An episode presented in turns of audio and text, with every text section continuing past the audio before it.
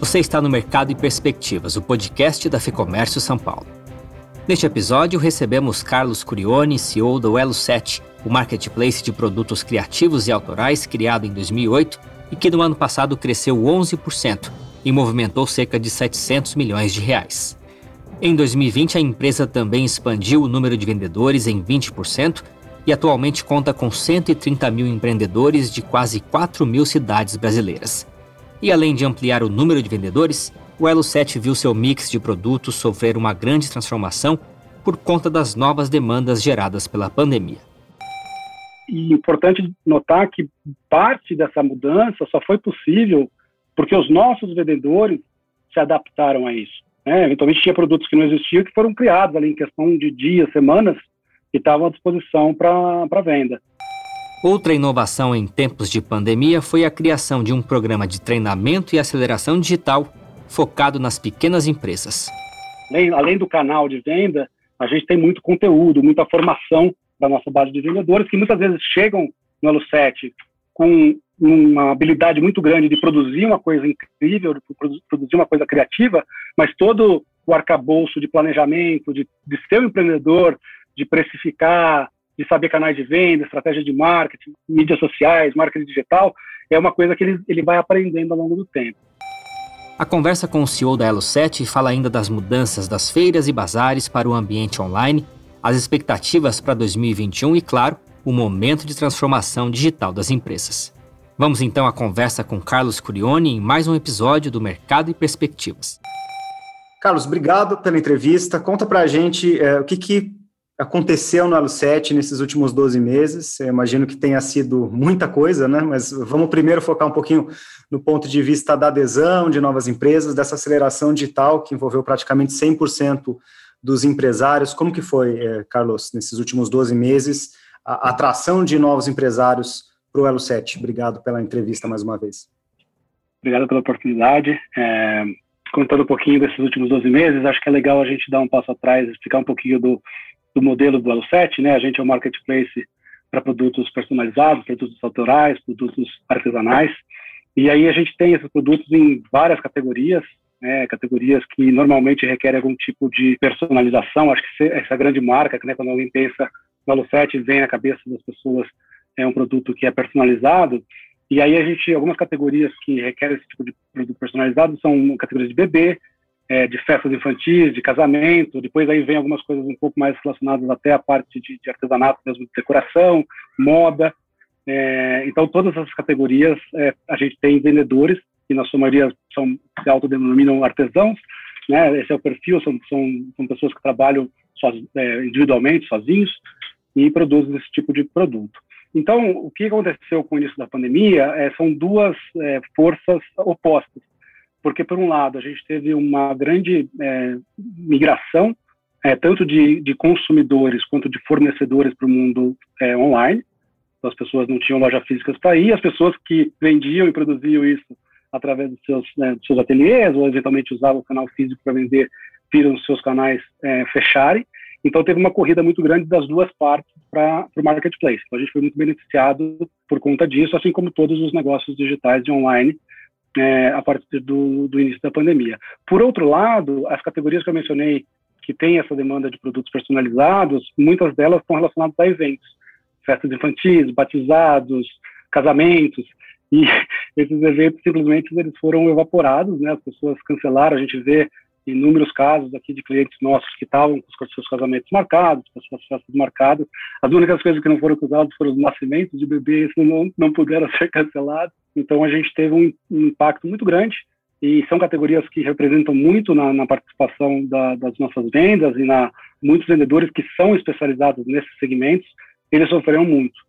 Então, por um lado, a gente teve essa demanda, a gente teve um crescimento, como eu falei, de, de, compradores e vendedores, e por outro lado, a gente teve um impacto muito grande nessas categorias. A gente, ao longo do tempo, principalmente com os nossos vendedores, que são, é, são vendedores que, que dependem do Elo7 para gerar parcialmente ou na, na, na maioria, é, na maior parte da renda familiar, eles dependem das suas vendas através do nosso marketplace, a gente teve uma preocupação muito grande de mantê-los informados do que estava acontecendo.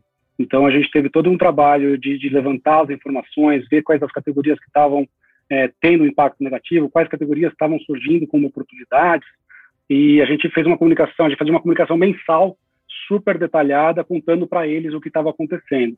E foi bem legal de ver que os vendedores, eles, tanto os novos quanto os antigos, eles estavam antenados dessa informação, dessas informações, e muitos deles criaram coisas novas, né? Foram ali se produzia um tipo de produto que estava sem demanda, com, com, a mesma técnica, ele poderia fazer um, um, produto de outro segmento. Então, as pessoas, de fato, remodelaram suas lojas, seus, seus sortimentos e, conseguiram, de alguma forma, é, reverter um pouco da situação.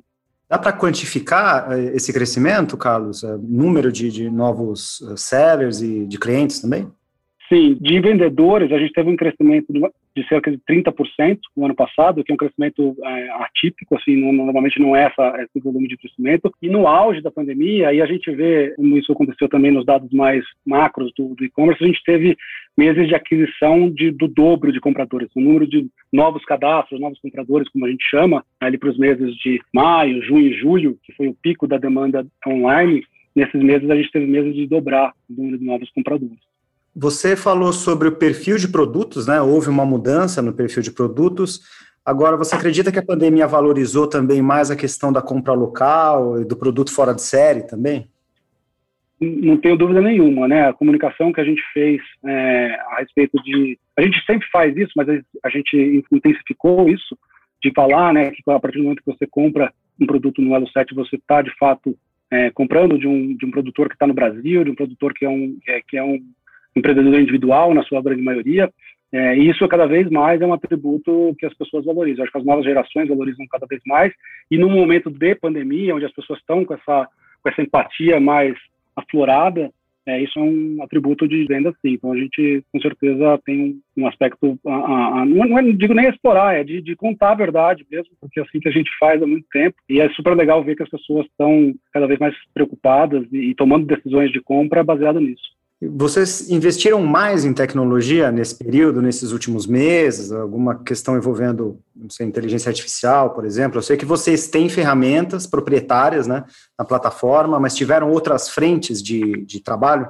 Uma parte importante foi do investimento é, de trazer esses consumidores, então, não, não falando em tecnologia em si, mas o investimento no marketing que a gente faz, isso a gente intensificou. E na tecnologia, assim, a gente seguiu investindo como a gente investe normalmente, né, nosso, a gente chama lá de, de, de roadmap de, de desenvolvimento, isso a gente conseguiu na, na toada que a gente estava, a gente eventualmente trocou uma coisa ali, outra aqui, para adequar um pouco a realidade, mas o que é mais legal, é, do ponto de vista de ter uma plataforma com a tecnologia que está sendo desenvolvida há décadas, é pronta para receber esse número tão grande de novos vendedores. E a gente tem um feedback constante do, da nossa base de vendedores que é muito fácil de usar.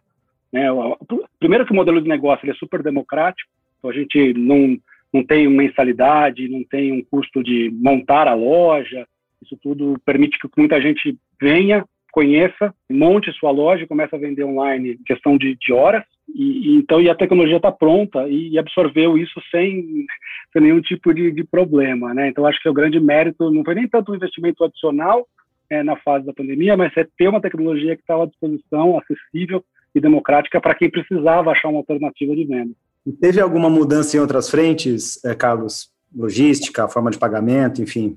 É, a gente viu uma, um aumento na parte de pagamentos de uso de parcelamento, isso tem a ver também com, com, a, com a questão das pessoas estarem mais um pouco preocupadas, mesmo quem manteve seu emprego, acho que as coisas estão ainda estão depois de 12 meses com bastante incerteza, então acho que o parcelamento é uma ferramenta que as pessoas acabam usando.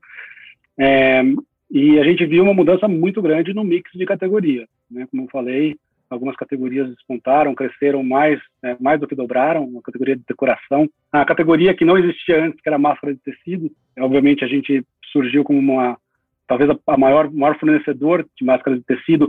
E aí a máscara de tecido, não as, as, as profissionais, né, as que, que são usadas pelo, é, pessoal do linha de frente, até a gente acho que a gente entende que tem um benefício nosso de eventualmente deixar, no, principalmente no começo, que tinha uma questão de, de oferta dessas, dessas máscaras para o pessoal que estava na linha de frente, e, e, umas máscaras que você pode colocar um design, máscaras para criança, que você coloca um tecido ali divertido, que deixa a coisa, não deixa todo mundo com cara de médico, de dentista, então as máscaras surgiram aí como uma categoria nova. Então, quando você olha como que era o, a composição é, do mix de categoria em janeiro, e aí você olhava lá em abril, maio, virou de ponta cabeça. Impressionante o, o tamanho da, da, da, mudança que existiu. E importante notar que parte dessa mudança só foi possível porque os nossos vendedores se adaptaram a isso. Né? Eventualmente tinha produtos que não existiam que foram criados ali em questão de dias, semanas, e estavam à disposição para venda. É, teve toda uma, uma questão de insumos, né? A parte de tecido é, é uma, uma, uma cadeia que estava bastante, porque as, as fábricas acabaram tendo que, que parar suas linhas, então gera uma, um efeito em cadeia. Então, papelão é outra indústria que também sofreu bastante, vem sofrendo. Então, toda a parte de, de insumos. Aí a gente viu uma coisa muito legal acontecendo, que foi uma economia circular dentro da plataforma. Então, quem tinha tecido, eventualmente colocou. A gente tem uma, uma, uma categoria que permite você vender o que a gente chama de insumos para os próprios artesãos. Então, você via, às vezes, um, um artesão que tinha lá um estoque grande de tecido, ele colocou aquele tecido para vender, retalho que você pode usar é, dependendo do vendedor, ele não usa, porque ele faz, é um vendedor de moda, então ele não consegue fazer nada com retalho, mas aí você tem outro vendedor que faz alguns trabalhos com patchwork, que basicamente é retalho, ele conseguia comprar esses retalhos, então tem toda uma característica de ajuda é, entre a comunidade que também surgiu aí. Então, a parte acho mais legal de tudo isso é ver a transformação e, e como, como a gente é um, um organismo vivo e, e, maleável, né? A gente é muito vivo e maleável, super legal isso. Carlos, vocês falar de aceleração digital, uh, uh, voltar para o tema da aceleração digital, né? Uh, vocês estão promovendo um programa de aceleração para incentivar o desenvolvimento sustentável dos pequenos negócios. Como que funciona, Carlos? Começa agora, inclusive, né? Isso, começa agora. As inscrições é até dia 16, é da primeira turma, né? Então são cinco, são três turmas de cinco selecionados por turma. Esse é, uma, é um projeto que a gente está fazendo em, em parceria com a Rede Design Possível. Eles são uma aceleradora de negócios criativos e sustentáveis, né? Então a gente conheceu eles e aí a gente chegou nesse projeto de usar um pouco de toda a bagagem que o Elo 7 tem do ponto de vista de ajuda. Né? A gente faz no final do dia a gente faz muito é, com o mesmo propósito, né? Além além do canal de venda, a gente tem muito conteúdo, muita formação da nossa base de vendedores que muitas vezes chegam no Elo 7 com uma habilidade muito grande de produzir uma coisa incrível, de produzir uma coisa criativa, mas todo o arcabouço de planejamento, de, de ser um empreendedor, de precificar, de saber canais de venda, estratégia de marketing, mídias sociais, marketing digital, é uma coisa que ele, ele vai aprendendo ao longo do tempo. Então, isso tudo é uma bagagem que a gente já tem, a gente coloca é, um pouco da, do DNA deles, que tem essa, essa preocupação da parte sustentável, que é uma coisa que também está tá ligada a gente, mas é especificamente do que eles cuidam. Então, a gente está criando três turmas de cinco, é, de cinco selecionados, de cinco negócios criativos, onde a gente vai dar um, um apoio entre conteúdo e consultorias. É um programa de oito semanas, dividido em duas partes, né? Uma primeira parte que você tem toda uma parte, é uma parte de planejamento.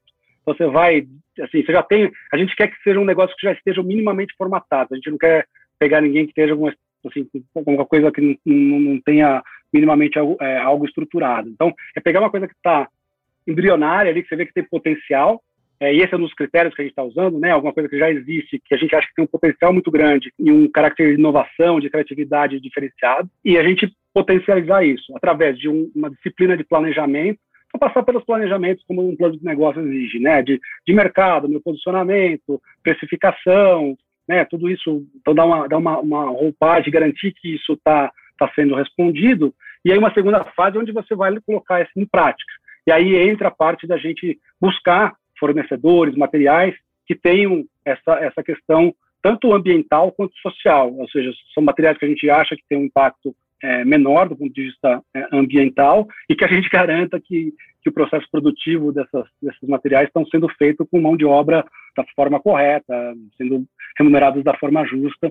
Então, é, esse é um pouco da ideia do projeto, juntar essas duas essa aceleradora e a gente, e aí, obviamente, esses, esses negócios criativos, eles abrem suas lojas é, no Elo 7 e a gente vai dar o apoio. É como se fosse um, uma catapulta para o negócio depois andar sozinho. O legal disso é, é que é um, é um, programa de aceleração 100% gratuito, então essas as inscrições elas são feitas lá, depois a gente vai ter o processo de seleção. Se quer alguém que essa, acho que essa primeira turma já passou um pouco do prazo, mas as outras turmas vão ser abertas é, na sequência. E para quem quiser dar uma olhada, é elo7.me barra design possível. E Carlos, houve também uma iniciativa de vocês para repensar e reformular as iniciativas que envolviam aqueles tradicionais bazares, as feiras também, né, que aconteciam e que eram um momento importante para qualquer artesão, para qualquer microempreendedor, principalmente nas cidades menores, né? São Paulo, a gente não tem muito essa cultura tão estabelecida, mas nas cidades um pouco menores, sim, né? E o que foi pensado do, do lado de vocês? o que eu comentei no comecinho da conversa, né, que a gente tem algumas coisas, algumas soluções tecnológicas que estão prontas, e na verdade essa estava pronta e ela tem um outro uso, e a gente foi meio reinventou ela para essa, essa aplicação. Quando você é, monta uma loja é, no Elo7, a gente tem, você te, cria um perfil, né, a sua loja é como se fosse um perfil, e nesse perfil você pode criar o que a gente chama de coleções. Então você fala, eu posso organizar minhas coleções por categorias, por temas, eventualmente você pode criar uma categoria, uma coleção é, que tem um caráter é, comercial, então vou fazer uma coleção de Black Friday, de Natal, é, pode ser sazonal, né? Então essa, essa é uma ferramenta que a gente desenvolveu já faz uns três anos e ela tinha esse objetivo de ser usado para cada vendedor organizar seus produtos da forma que eles gostariam nessas chamadas coleções. Aí a gente falou, olha, a gente foi contactado por uma série de prefeituras, né, prefeituras de cidades Normalmente, cidades turísticas, ela tem um comércio de artesanato super, que, que vem né, na, na, carona desse público turístico, que simplesmente eh, também perderam esse fluxo. E, e, e, obviamente, são bazares offline. Então, o que a gente falou, putz, será que a gente não consegue usar um perfil oficial do bazar, né, da cidade, e cada coleção vira um vendedor desse bazar, que vai colocar os seus produtos nesse perfil, e depois tem que ter um organizador desse bazar, e medida que os pedidos, os pedidos vão chegando, a gente vai distribuindo e, e essas, esses vendedores vão tendo algum tipo de, de fluxo para o seu comércio que estava completamente parado ali com as feiras e, e, e sem, sem turistas nessa cidade. Legal. E olhando um pouquinho para frente agora, Carlos, como está a expectativa de vocês para esse 2021? Uma dicotomia aí, porque, por um lado, a gente está vivendo as semanas mais difíceis da pandemia, desde o início, mas, ao mesmo tempo, a gente vê alguns sinais de aceleração por parte da vacinação. Então, a gente está olhando muito para fora, para países que estão com a fase de vacinação um pouco mais avançada, para a gente tentar entender como é que o comportamento de consumo é, social, todos os comportamentos que vão afetar como que o consumo vai acontecer e como os nossos vendedores. Lembrando que acho que a preocupação principal nossa é, é dar informação e tentar fazer com que o negócio dos nossos vendedores continue dentro da, da situação que for.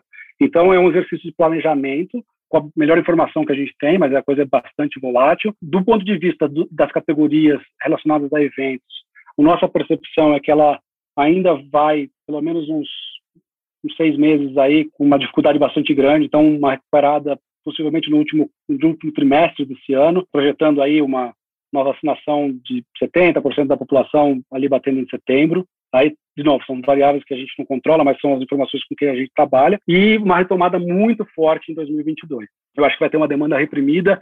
Aniversários que passaram, acho que as pessoas não vão comemorar duas, três vezes, mas com certeza a parte de. Eu acho que vai ter mãe que vai comemorar o aniversário de dois, três anos tudo junto, sim, vamos fazer uma festa de arromba, mas eu acho que tem. É, a parte de casamento, com certeza, tem uma demanda reprimida, mas eu acho que as pessoas, se por um lado vão tomar cuidado com os protocolos de proteção, eu, eu não vejo o brasileiro mudando seu comportamento de forma muito absurda.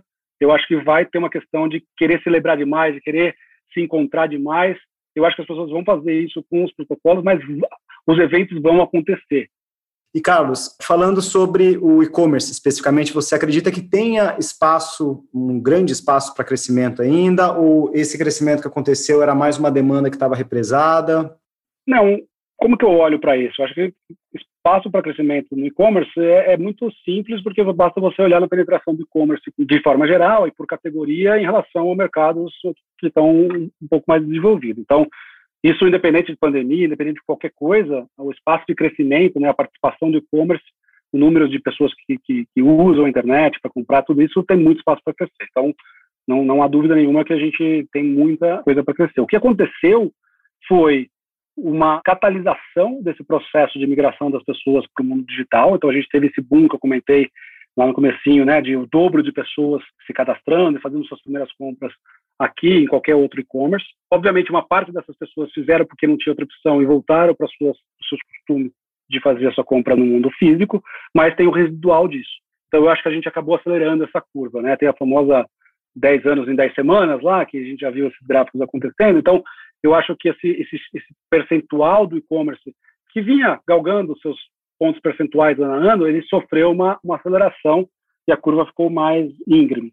E, então, acho que a gente tem esse salto e depois a curva vai continuar crescendo mais ou menos na mesma cadência que ela estava antes, mas a gente trouxe artificialmente ou de uma forma que não aconteceria se não fosse a pandemia, um número de pessoas muito maior para o e-commerce. Então, isso ajuda, porque vai ter um residual e essas pessoas estão tendo boas experiências. Eu acho que o, a maturidade do e-commerce como um todo do Brasil hoje, né, todos os principais players têm um, têm um nível é, de, de, de, maturidade, de nível de serviço, que realmente é uma, é uma experiência super legal. E a, e a gente está falando de categorias que no passado você falava, meu, como é que eu vou comprar sapato, como é que eu vou comprar roupa? Hoje você consegue fazer isso, as pessoas realmente é, romperam essa barreira. Essa... Então, eu acho que, que essa experiência você vai falar, puta, eu vou continuar comprando. A questão do supermercado, né, que acho que é uma categoria, talvez a categoria com mais crescimento. Você falou, putz, é possível comprar pelo menos a parte não perecível, por que, que eu vou ficar indo, aí estacionando, carregando peso, não sei, pô, eu vou chamar em casa, né, os custos de frete são são cada vez mais acessíveis. Então, eu acho que assim, é uma transformação que pega carona nessa migração comportamental das pessoas migrando para o online e as empresas vendo as oportunidades e satisfazendo os consumidores que estão chegando aí novos no, nesse mundo digital. Nós ouvimos aqui Carlos Curione, CEO do Elo 7. Eu encerro esse programa com um convite. Se você também é empresário e está aberto a soluções para reduzir custos e deixar a sua empresa mais competitiva, acesse o lab.fecomércio.com.br. Lá você encontra conteúdos econômicos, trabalhistas e jurídicos para todos os tipos de empresa, além de uma série de vantagens e benefícios. O link eu deixo aqui na descrição. Este foi o Mercado e Perspectivas. Eu sou Guilherme Baroli, a entrevista e o roteiro deste episódio são de Fernando Saco e a edição do estúdio Johnny Days. Obrigado pela sua companhia e até a próxima.